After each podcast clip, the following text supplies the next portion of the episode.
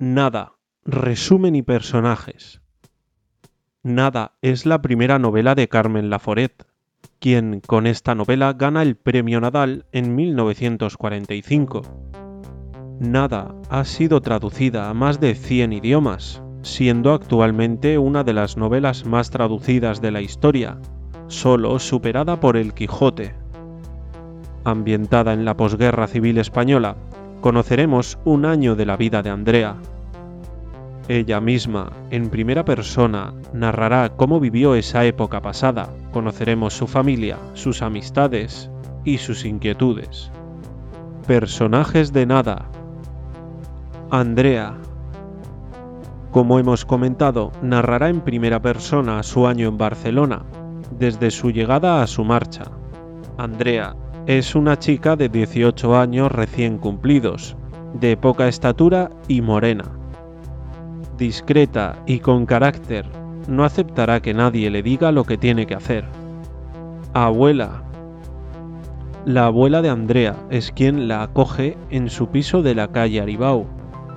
La anciana hace todo lo posible para que toda la familia esté bien, aunque no lo logra. Angustias tía de Andrea, muy religiosa y conservadora. Intenta que Andrea siga todos sus consejos debido a los riesgos que según ella se podría encontrar una chica sola en Barcelona. Juan, tío de Andrea, tras la guerra intenta ganarse la vida como artista, aunque no consigue el éxito esperado.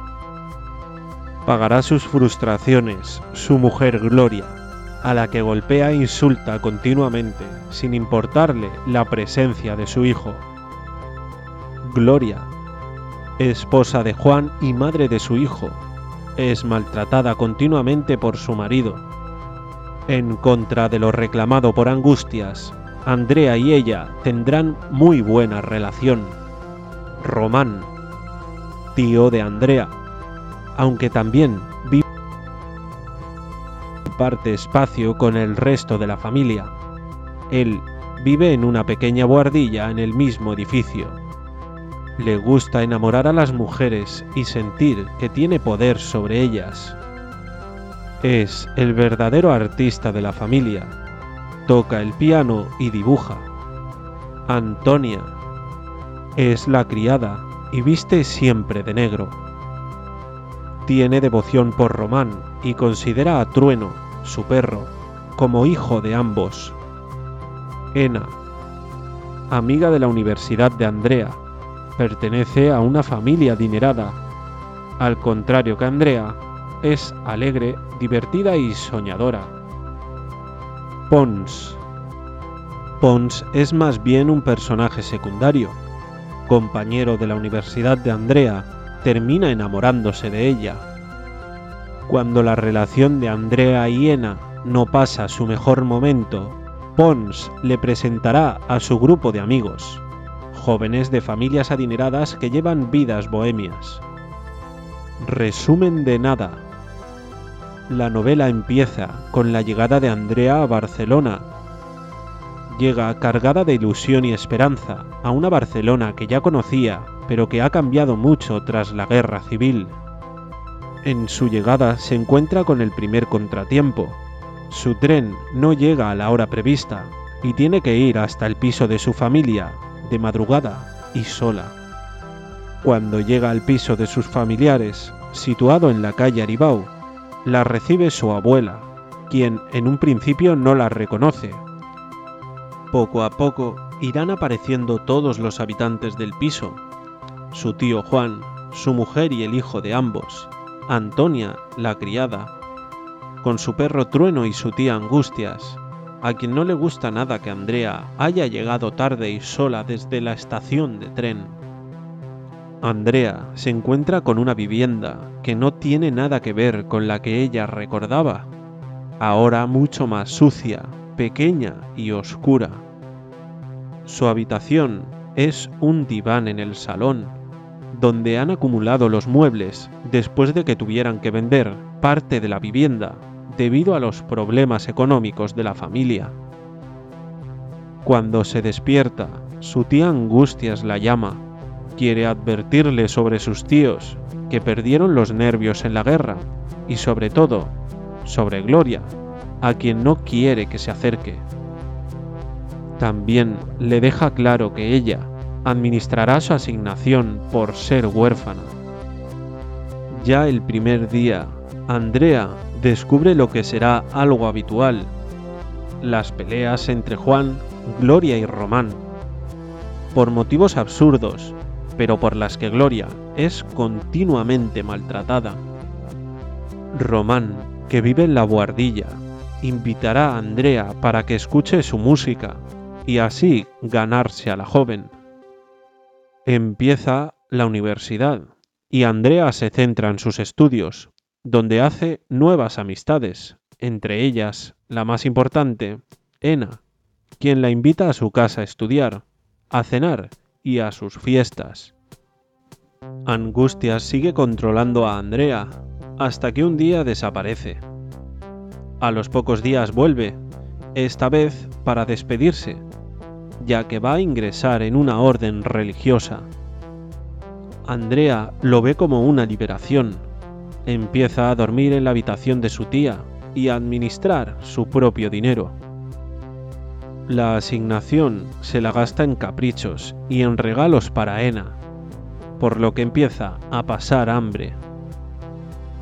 A pesar del hambre, empieza para Andrea uno de los mejores tiempos, con continuos viajes a la playa con Ena y Jaime, el novio de esta última. Pero todo cambia cuando Ena va a buscar a Andrea y no la encuentra. Allí conoce a Román, al que llevaba tanto tiempo queriendo conocer y Andrea no le presentaba.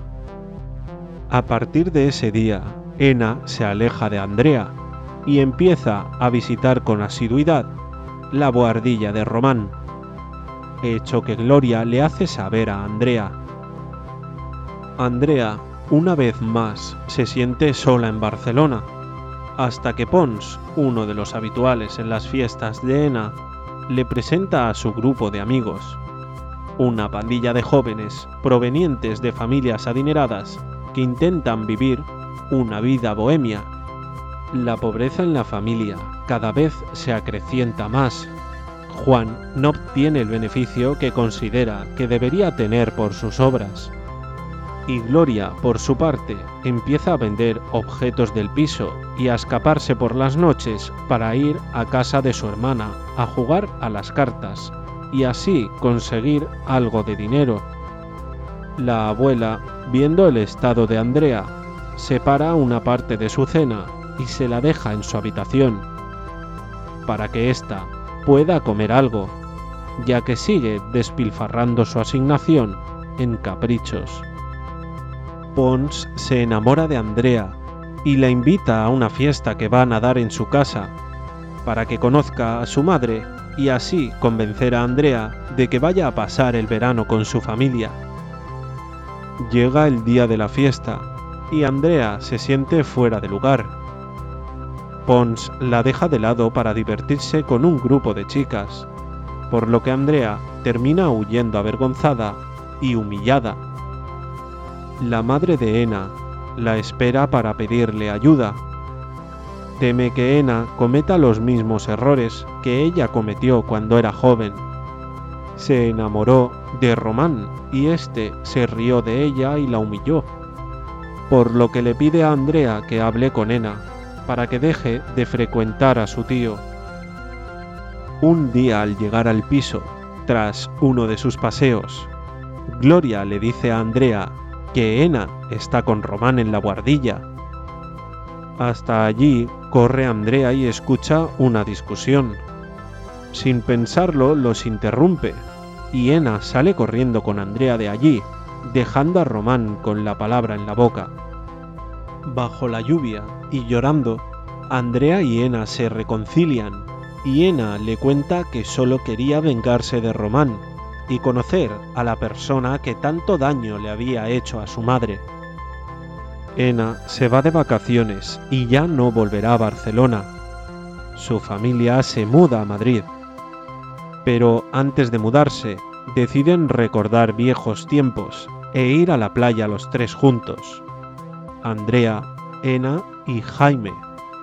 La noche después de despedir a Ena en la estación, Antonia despierta a todos los habitantes del piso, llorando y gritando. Ha subido a la buhardilla de Román a llevarle un café, tal y como éste le indicó, y se lo ha encontrado muerto. Se ha suicidado con una cuchilla de afeitar. Tras la muerte de Román, los días se vuelven aún más oscuros en el piso. Antonia abandona junto a Trueno la vivienda y Juan emplea cada vez más fuerza en las palizas a Gloria. Andrea recibe una carta de Ena desde Madrid. Lo que hay en ella escrito cambia el rumbo de su vida. Ena le dice a Andrea que hay una vacante en el despacho de su padre. Así, un año después de su llegada, Andrea vuelve a hacer las maletas esta vez para irse a Madrid a continuar con sus estudios y con un trabajo en el despacho del padre de Ena.